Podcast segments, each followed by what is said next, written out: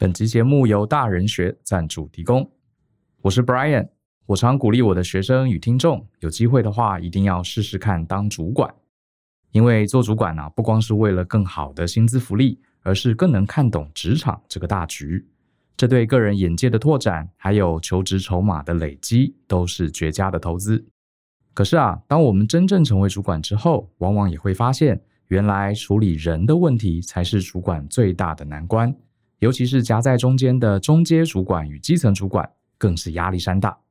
我完全理解这样的感受，因为我刚开始当主管的时候也是这样，几乎啊天天都在担心这些事情。比方说，我有没有正确的分配工作，是否有效的带领团队？有老鸟员工不服从我的领导，我该怎么办呢？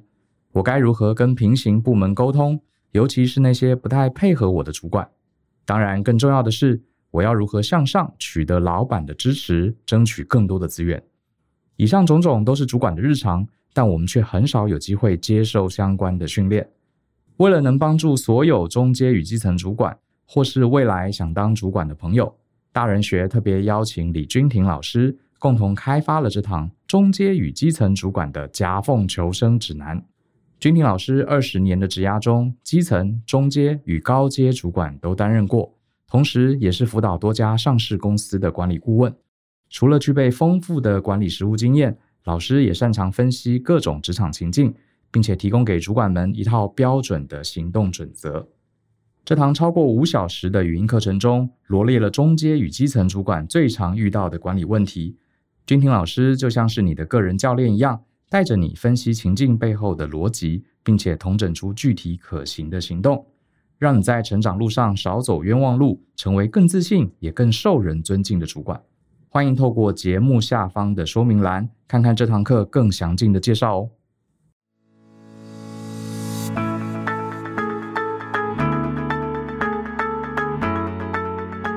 欢迎收听大人的 Small Talk，这是大人学的线上广播节目。我是 Joe 张国阳，大人学啊是个分享成为成熟大人必备学问的知识平台。我们长期分享职业发展、人际沟通、个人成长、商业管理以及两性关系等等的人生议题。欢迎大家可以多多关注。那如果呢你有任何想要找我们讨论或提问的，都欢迎你写信到 podcast at ftpn 点 com 点 tw 这个信箱。那如果呢你的问题是我们在十五到三十分钟之内可以充分探讨完毕的，就会有机会被我们选中来放在节目之中。那至于啊，现在会有一些很简单几句话就可以解答的问题，我会用文字在我的脸书还有 Twitter 上面回答，所以也欢迎大家可以追踪我这两个账号。那我今天呢选到的一封读者来函，他署名呢是 Zeno 啊，那我呢先把 Zeno 的信呢念给大家听。他写说呢，亲爱的 Jo，我是由表姐的 Podcast 专访中听到您的。也回溯了您大人的 Small Talk 的整个系列 Podcast。那我的问题如下：无论呢你是否指引我方向，我皆十分感激。我目前呢是一名在船产同业工会的总干事，那相当于呢秘书长位阶。会工人员喊我总共有三位，我的职级呢是最高的，然而呢却是最年轻的。所以我想要请教您的是：第一个，初来乍到，目前是第三个月。以职级而言，理论上专案不是应该要向上报告吗？但我身处的这个团体氛围非常不同，同仁呢会回应我说：“请总干事看以前的资料，过往呢是如此如此的。”可是呢，我是一个新进人员，我哪里会知道往例是如何呢？所以我觉得大家对我好像不太友善。那再来第二个，我试图呢尝试要融入这两位同仁的日常对话。比方说，在生日时候买饮料啊，或者是啊其他的一些对话啊，不知道是年龄的差异或者话题的差异，我觉得呢，我始终无法融入这个团队。那再来第三个是两位承办人啊都不让我接会员打进的电话，那他们的理由是经办比总干事还要熟悉。不过呢，我个人觉得他们是想要隔离我，因为我可以由会员的口中。来得知会员关心的问题。那第四，我觉得呢，领导统御十分困难，因为我的个性是想要大家一同讨论为主。可是呢，这个同业公会似乎呢是以权威式的管理为主。例如，我会请大家提出这类事务应该如何处理。可是同仁呐，却期盼是总干事你说了算啊，你怎么说我就怎么做。那反倒呢，我如果问，请这个同仁啊如此如此执行的时候，同仁又会反问，总干事你在会议中都没有其他想法了吗？那如果我请同仁说你的想法是什么时候，同仁呢又会用一种失望的眼神不表达意见，在这个情况啊已经变得很常见了。所以第五，我有一点啊想要放弃这个职位，因为我好像啊独自一个人。可是呢，因为我今年已经四十五岁了。而且呢，理事长啊是时常手把手的教导我，其他前辈呢也引领我，所以我在情感还有在求职的条件上，感觉好像我不能放弃，因为放弃离开了对我会更不利。所以呢，就我不知道你能帮助无助的我吗？一方面我可以不负所托，也不希望欠人情债的，好好管理两位同仁。那如果呢，你认为我真的在上述的文字情境中，嗅出端倪，觉得我没有管理技巧跟才能，那么呢，我就会转其他的行政主管职或者人力资源的职务。感恩就阅毕长文，静候佳音。好，那以上呢是 Zeno 他的来信。那我呢，其实有个好奇啦，啊，就是呢，Zeno，我不知道你有没有听我们节目的第四百零六集，那一集大意是这样，就是写信来问的那个听众啊，他说呢，他的老板。是空降到他们单位的，可是呢，空降过来，因为两人的职能差异很大嘛，所以他觉得这个空降的老板对他们部门的帮助有限，而且呢，也不是很懂他们的领域。可是呢，老板来嘛，总是会指手画脚，所以他就很不爽啊。一方面小心防范，很担心呢功劳会被老板整晚捧去，然后呢，另外呢就是消极抵抗啊，采取不合作的运动。你没有教我做，你没有给明确的指示啊，我就不当一回事。我听你描述的状况啊，回头来想，我觉得你其实碰到的就是第四百零六集，可是是反过来的状况啊。意思就是说，你的下属其实就是四百零六集那个听众他的感受，所以你的下属啊，因为某个原因，他们都觉得不爽，所以他们对你呢采取消极抵抗啊。那我是不知道他们在不爽什么啊，有可能他们不爽的是因为。哎，怎么这个理事长升你啊？从外面拉了一个你进来，而不是升他们两个其中一个人。然后呢，可能觉得哎，你对这个工会运作一无所知嘛？啊，凭什么来当我们的长官，对不对？然后呢，或者是觉得说，哎，那这事情也不是很难啊，为什么你不能表达意见呢？然后还要叫大家一直开会啊，请他们给你意见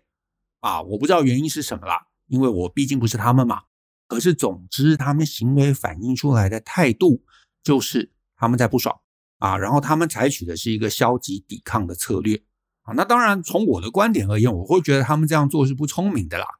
可是呢，他们其实就是要为难你嘛。那为什么他们要为难你？具体的状况，我觉得你可能要自己进一步去打听啊。毕竟他们跟你朝夕相处，那你应该比较有机会可以从他们的对谈中啊，或者他们的行为反应中观察出一些端倪。但是呢，很现实，因为你目前。确实才来三个月嘛，也还没有做出什么厉害的事情得以服众，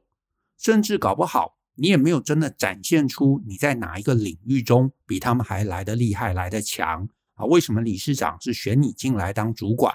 这些东西他们可能没有看到啊，或者你也没有刻意张扬，所以在这个状况中，他们可能就觉得嗯不以为然啊，对不对？为什么是这样子的一个人来，而且比我们年轻啊，能力好像也没有比我们强？所以他们就采取的很明确、非常清楚啊，就是根本只是摊在台面上告诉你，我没有打算要跟你合作啦。那这样的一个不合作运动，其实背后的意思就是不服你，然后呢，要在明着或者暗着，他其实已经是明着啦，在跟你对抗。只是呢，他们可能也不敢，或者是没有立场啊，明着真的跟你对干。所以呢，就是采取这样的一个不合作运动啊，希望你觉得这样子很困难，哪一天能够知难而退。那要不要知难而退？我这边倒没有什么特别的想法。可是呢，我讲了，如果我是你，我会怎么看这个局？我会怎么出这个牌？啊，大概几件事。第一个，我不会现在继续花心力去尝试跟他们建立关系啊，因为你前面有提到嘛，呃，很努力想跟他们搭话啊，想要插入他们的话题啊，或者是这个买饮料啊，大家一起喝饮料之类的。我不会做这个事啊，至少我不会现在继续做这个事。前面尝试了不成功，那就算了。为什么呢？因为我觉得第一个他没有必要，而且呢，更重要的是，他们现在的不爽，也不是说哦你不亲切，也不是说你这个呃为人很冷淡，所以呢，你多去讲两句话，多喝一杯饮料。不会因为这样就逆转，就扭转他们对你的态度啊！所以呢，你去勉强找他们对话，或者勉强去买饮料，我觉得他不会再讨到好。而且呢，你就这么很刻意、很勉强建立关系，就像你在这个火车站或捷运站啊，跟女生搭讪啊，女生已经明明很害怕，一路躲你了，你还勉强说：“哎呦，你留个这个 line 啊，我们之后还可以联络。”不会的，人家很害怕，而且反而显露你的一个强迫，你的一个软弱。所以他们就会觉得你更需要他们，所以我在这个 moment 我不会做这个成效不大的事情。你要做的，反而在这个 moment 是要让他们感觉你够强，意思就是你是 qualified，你是够格的，你担任这个主管是天经地义，是理所当然啊，是天命所归的。这个前提有了，你再去跟他们尝试建立关系，才去呃喝饮料、聊天、搭话、吃饭，我觉得这一切才是可能的。可是顺序不能反啊，顺序不能反。你现在就是很勉强、很努力想要去建立关系，可是这个关系是建立不起来的。在你让他们觉得佩服、觉得你够强、觉得你可以、觉得你有资格啊，你够格当他们主管之前，建立关系这是做不到的。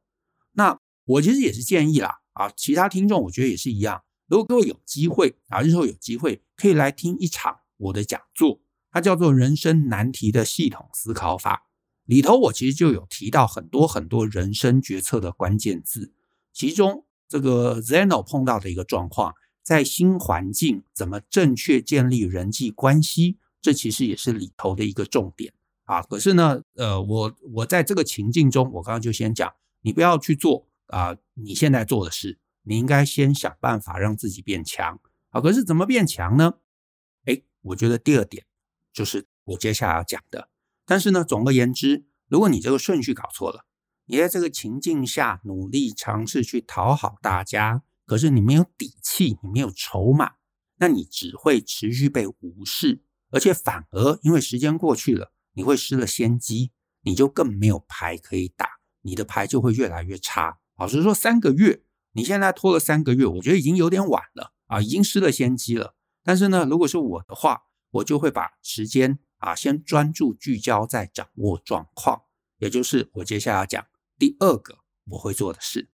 那第二个我会做的事呢，其实你也有做，就是你会想要尝试去了解会员的需求嘛。我也会做，我也会想要了解会员，只是呢，我未必会第一线去接电话。那怎么说呢？是这样，就是呃，先说我不知道你们是什么工会啊，因为工会很多种嘛。可是我猜啦。真正会打电话进来的，会跟经办讨论的，一方面可能就是有专案的需求嘛，或者他们真的在进行一些什么事情，不然呢就是要咨询，不然就是有需求，不然就是有抱怨。所以这类电话我不否认，当然很重要，可是它呈现的只是某个需求的面向。啊，而且呢，假设你们的这个工会其实真的来打电话，都是来抱怨、来客诉的，来来觉得说什么服务不好的，那这些抱怨的人，搞不好明年根本不会续会，对不对？所以我最在意的，反而是那些没有抱怨、按时缴会费的人。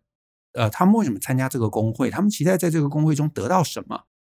而且他们没有抱怨，而且他们每年缴会费，表示他们其实是满意的。对不对？那既然他们没有抱怨，平常不会打电话进来，其实我接电话我也听不到另外这一半，甚至可能是更大半的声音。所以我是你的话，我与其去抢电话，然后抢了电话，呃，假设他们是真的有急需，或者有客诉，或者是有专案，那我又不知道要跟他们讲什么，我也不知道这个呃专案的进展状况。确实，你们经办的考量是正确的。对，我我讲了半天，搞不好根本你知道这个鸡同鸭讲，答非所问，反而让别人更进一步被激怒，这确实是不好的。所以呢，如果我是你的话，我不会去抢电话，我会尝试以工会的名义可能去办一个什么样的活动，这种活动的重点可能是交流性质要重一点。比较不奇怪的，可能就是办一个什么技术研讨会啊，什么管理研讨会，或者一个什么样的新趋势分享之类的研讨会，或者是办一个什么大家出游这种活动啊，或者一个交易性质大家吃饭。总之啊，看看有没有机会让那些对于工会保持着热衷而且正面态度的会员，他们能够回来，能够亲临现场的那种活动。那到时候人到了，对不对？大家喝喝酒，吃吃饭。面对面，我会跟他讲话嘛。那这个时候，我的属下总不可能让不让我讲话，是不是？而且呢，闲聊也不是特别聊某一个特定的专案，不是聊某一个特别的一个这个抱怨或者客诉，所以呢，我就可以随便聊，而且怎么样聊，基本上应该也不会得罪会员，对不对？所以在这个情境中，你会听到这些正向会员的声音，你可以聊聊他们对于这个工会明年的期待之类的。那我会觉得他们其实才是在这个阶段最重要你要掌握的一群人啊，甚至是啊，甚至是如果做得到，如果可以在跟他们交流之前，我搞不好还有一件事情要做啊，第三件事情或者他其实是第二件事情啊，都可以。总之找理事长来聊聊，我会很在意两个问题啊，这是你的文字以后我没有看到的，可是理事长知道，所以我会想要找他聊。聊什么呢？第一个，理事长为什么选你，没有选他们？因为既然他们年纪比较大，表示他们年资比较深，表示他们对这个工会的了解一定比你通透。然后呢，对会员的需求一定也是清楚，也是熟稔的。可是为什么理事长没有升他们当总干事？这背后一定有原因嘛，一定有故事嘛。那这个问题，我个人会觉得是你去留的一个关键。因为呢，几个可能性啊，我随便讲，理事长有可能会觉得他们工作态度有问题啊，意思就是说，他们这个消极抵抗有可能不是只针对你，他对于过去每一个主管，甚至对理事长都是这个鸟样，就是有可能他们哎工作能力是不错的，但是态度很差，所以理事长就心里不爽，想说哦，我不要升你们，我宁愿从外面找个人啊，这是一个可能性。再来，另外一个可能性是，哎，他们虽然待了很久，也比你资深。可是理事长搞不好觉得他们能力不足。好，那理事长为什么觉得他们能力不足？哪里不足？又为什么他觉得你足？啊，意思是说他到底在你身上看到了什么？是现在既有的这个同仁没有的？比方说你的过去的背景，我随便乱讲，你是什么行销出身的？所以理事长觉得，哦，现在是这个网络行销的时代，我们要找一个懂网络行销的人，把我们工会怎么样发扬壮大。好，OK，如果是这样，那你就知道你进来的优势在哪里，你进来的理由在哪里。那总要找到那个理由，然后再来也有一个可能性哦，就是我这个人就是想法比较小人呐，我也会想一些比较负面的状况。意思就是说，诶，这个元老啊，元老的员工，他们搞不好根本是理事长的这个子弟兵，甚至是亲戚。可是因为理事长觉得这个工会接下来会遭遇什么样的这个风险，然后比方说会被什么政府机关盯上之类的，所以他要找个人来顶着，这些都有可能。所以呢，我会觉得你如果可以的话，找他聊聊。那当然是最后这个原因他不会明白告诉你嘛。可是你在对话的过程中，你多少会嗅出来理事长为什么要这样布局，他背后的考量是什么。好，所以这是一个我会想要跟理事长聊的。那再来，如果呢，我听起来发现，哎，理事长确实对这两个员工是不满的，那我下一步就会想要了解，那理事长对于这个工会接下来的期待到底是什么？你听了会员的声音啊，听了那些对工会抱持正面态度会员的声音，但是你其实更需要听听理事长的声音。然后呢，再来有个东西，我觉得我也提一下啊，就是你文字写的是工会，就是工人的工工会，可是我从脉络上面看起来，我有点不确定你这个到底是工会还是工会啊？就是呢，工会有两种，一种是工人的工的工会，一个是公司的工的工会，可是这两个差异是很大的，因为如果你是公司的工的那个工会，比方像什么医师工会啊、律师工会啊。不动产经纪同业工会啊之类的，这类的工会是站在资方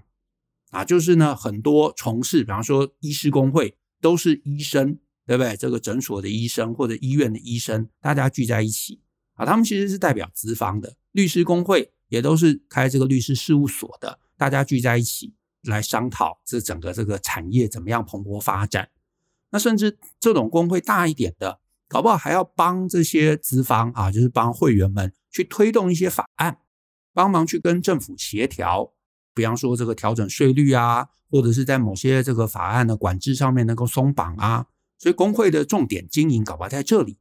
可是呢，如果你写的是工人的工嘛，所以如果是工会啊，工人工的这个工会，那重点是站在劳方。对不对？就是你是同样是在这个产业里头，可是是代表这个劳工的，所以呢，你可能是要努力帮忙去改善劳工的条件啊，劳动的条件啊，提升他们的这个待遇啊、薪资啊、福利啊，甚至是帮忙去谈判啊，甚至还要纠结大家一起去罢工之类的。好，那我不知道是哪一个，可是无论如何，你要定义清楚，你要很清楚知道我们这个工会成立的目的是什么，以及理事长期待这个工会接下来。到底要做出什么样的成绩跟成就？如果可以，我会跟他谈一个比较 long term 的期待啊，比方说五年、十年的期待啊。那但是呢，当然现实来讲啦，大部分这个主管啊或者老板可能也想不到那么远，所以我至少会跟他聊聊这一两年，或他还在这个职位上的时候，他希望这个工会要做出什么成绩，做出什么成就。我的提醒就是。你不要自己想当然了，你不要想说，诶，我们工会有那个使命啊，我去看那个使命就好了。不不不，那个东西是写给外面人看的。你一定要去跟这个理事长聊聊天，跟会员聊聊天，你会比较清楚知道我该怎么定位这个组织团体，尤其我该怎么样因为这个定位来定位自己。所以呢，这些东西我都掌握了。第四个重点，我就会根据理事长的期待。来自我盘点一下，我有什么技能，我有什么资历，我有什么人脉，我有什么条件，可以在这个大范围下立刻做出一些成绩，而且那个成绩是要可以服众的成绩。所以呢，如果你们是什么产业工会啊，帮资方的，那他希望推动立法，我有没有在政治界有认识一些朋友，对不对？我能不能做些什么事？或者是我能够啊帮这个会员做一些什么技术转移，或者安排一个什么海外考察、海外商展，或者是安排一些业内的教育训练都可以。重点是我的优势在哪里，我就先做那一块，然后那一块又可以联动到理事长或者是会员们的一个期待。那这个我半年一年我能够推出一些什么新政，做出成绩，那我在这个领域，我在这个组织中，我就能够扎根。那如果那是劳动型的工会，那我到底有没有机会能够帮会员谋取到一个什么福利啊？我过去的人脉，我过去的一些什么样的资源，能不能怎么动用，帮大家能够争取到东西？总之我会盘点。所以呢，我这样聊完，大概就三个结果。第一个就是理事长如果期待很高，高到我没有能力做到啊，那我大概就没戏了。好，我继续努力，大概也不可能有什么成绩，那我可能当机立断就会离开。可是呢，诶，如果理事长期待很高，可是我有任何一个过去的经验或者能力或者人脉，我可以做到，我可以马上在很短的时间之内，我可以做出成绩，那我就会半年的时间之内专注做出那件事，至少做那件事做好，做出成绩，然后呢，做出来了，我这个位置就会稳固。你的下属，老实说，他们的态度就不重要了，他们就不足为惧了。然后呢，我第二个半年我就开始布局我的人马，然后把这两个人换掉，然后呢，这件事情也就过去了。那再来第三个可能性，如果理事长他其实也没什么期待啊，他就是哎，我也不知道啊，反正我们就是选举嘛，然后大家轮流当啊，去年是这个老王当啊，今年就是我当啊，明年是老李当啊，所以他们可能都是互相认识的老板，然后大家轮流做这个产业工会的这个头，那也没有什么特别期待。反正就是会员们不要生气啊，然后呢，定期办一些什么同乐大会，搞不好也就没事了。那如果在这个状况中，那我就做大家开心的事，甚至是呢，有些可能理事长他纯粹就是因为要选举，对不对？他在这个业界德高望重嘛，所以呢，你在这个工会里头让会员稳定，大家维稳，每个人都来参加活动，然后呢，他要发表这个什么正式演说的时候，大家都在，每个人都拍手。那你做事不做事，多半也就没差了。那你的下属他们要当经办，他们要去处理那些找麻烦的会员，那他们就去处理。老实说，你碰也好，不碰也好，根本都没有差，根本也不是重点。所以呢，我是你的话啊，我就会顺着这四步，赶快搞清楚状况，搞清楚了，我就可以决定我接下来的经营方向。然后再来第五步，其实还很重要啊，就是我有方向了。我在接下来的会议中，我就尽快要能够发言。那我强调，发言不是那种胡说八道的发言啊，就是你听那些长官有没有，他可能就会随便讲一些什么东西，然后你觉得到底他在讲什么，然后呢，每一句都是对的，可是连在一起都听不懂。不是，你要讲真正有意义的发言，而且这个发言的目的是要让你的那两个下属觉得你已经搞清楚状况了，而且呢，你有能力，而且你很强，你这个一定要有。不然的话，你真心是无以服众的。你说，可是我就喜欢大家讨论。是，你今天你已经是业界大佬了，你有名望，你有威望，然后开会的时候你尊重大家，让大家讨论，这个叫民主，对，这个很棒。可是你今天不是，你在这个领域里头你是 nobody，你是一个空降的主管。然后呢，你期待说另外两个人会真心啊服你。然后一起讨论，最后变出一个什么真理，然后我们可以大家去执行这件事情，不会发生的啊，不会发生的，因为你初来乍到，你的属下其实是等着要看你是几斤几两重，你什么话都讲不出来，你什么观点都没有，你什么建议都不能做，你什么决策都不能做，你没有想法，你没有方向，然后你也没有你擅长的技能可以教他们的，那你的属下老实说啊，就会看不起，所以你要发言。你要尽快发言，你要掌握方向，你要定出目标，然后你要发言，你要给方向，你要做决策。所以呢，会员的需求一定要赶快掌握，理事长的期待要赶快理解，然后用你最强的技能做出一番成绩。这个时候，你才该去拉拢他们，该去表达善意，该去表达亲切，该去一起喝饮料，一起聊天。这个时候，你或许有机会可以收编这两个人。如果这个时候还是收编不了，他们还是要反抗，那大概永远也收编不了的。可是呢，这个顺序很重要，因为这个顺序没掌握好，你前面花太多的时间，一直一直一直一直去拉拢他们，那老实说，你就只会被瞧不起，瞧不起你又做不出成绩，那老实说，你就只是坐实了大家的偏见，那也就没有然后了。好，那以上啊是我给你的建议，我觉得你可以再想想。那至于其他听众啊，或者其实 Zeno 或者其他听众啊，如果你们担任主管，你是新手主管，你是空降主管，你呢遭遇类似的问题，其实我觉得啊，有一堂课我也可以顺便推荐一下，叫做 V 零二八中阶与基层主管的夹缝求生指南，里头其实就有几个章节就有谈到今天的问题。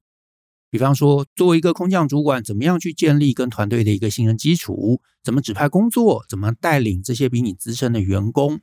那这些管理上面难题啊，其实老师都提供了非常多详细的做法跟观念。我觉得对于新手主管，对于空降主管，其实很有帮助的。因为其实啊，你担任主管的初期，大家都在看，都希望能够确定你是一个值得跟随的人。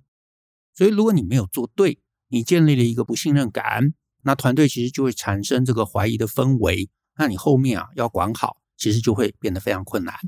所以呢，第一时间做对的事情，后面其实就会轻松很多。所以呢，建议大家你也可以呢把这堂课当成这一集的延伸，一并参考参考。我觉得大家会学到最多。好，那我们今天的节目就到这边，谢谢大家的收听。那如果你喜欢我们的节目，欢迎分享给亲朋好友。尤其欢迎大家在节目下面留言给我们鼓励，我们一起相信思考，勇于改变，一起学习成为成熟大人的各类学问吧。那我们下次见喽，拜拜。